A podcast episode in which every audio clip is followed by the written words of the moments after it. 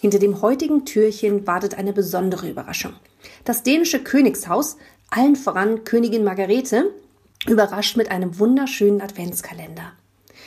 Dieser Adventskalender besteht aus kleinen Julnisse, das sind Weihnachtszwerge, gebastelt von der Königin Margarete selbst, die sie auf die Reise schickt. In den vergangenen vier Jahren sind sie unter anderem im Palast umhergewandert und haben jeden Tag kleine Episoden oder wunderschöne Artefakte aus dem Palast gezeigt.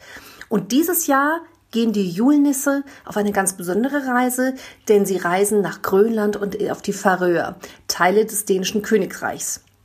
Als besonderes Feature gibt es den Adventskalender dieses Jahr dann auch nicht nur auf Englisch für alle nicht dänisch sprechenden Fans, sondern auch auf Färöisch und Dänisch. Also schaut einfach mal vorbei. Es lohnt sich sehr. Auf Instagram det danske kongehus. Das war's. Ich wünsche euch ganz viel Freude dabei.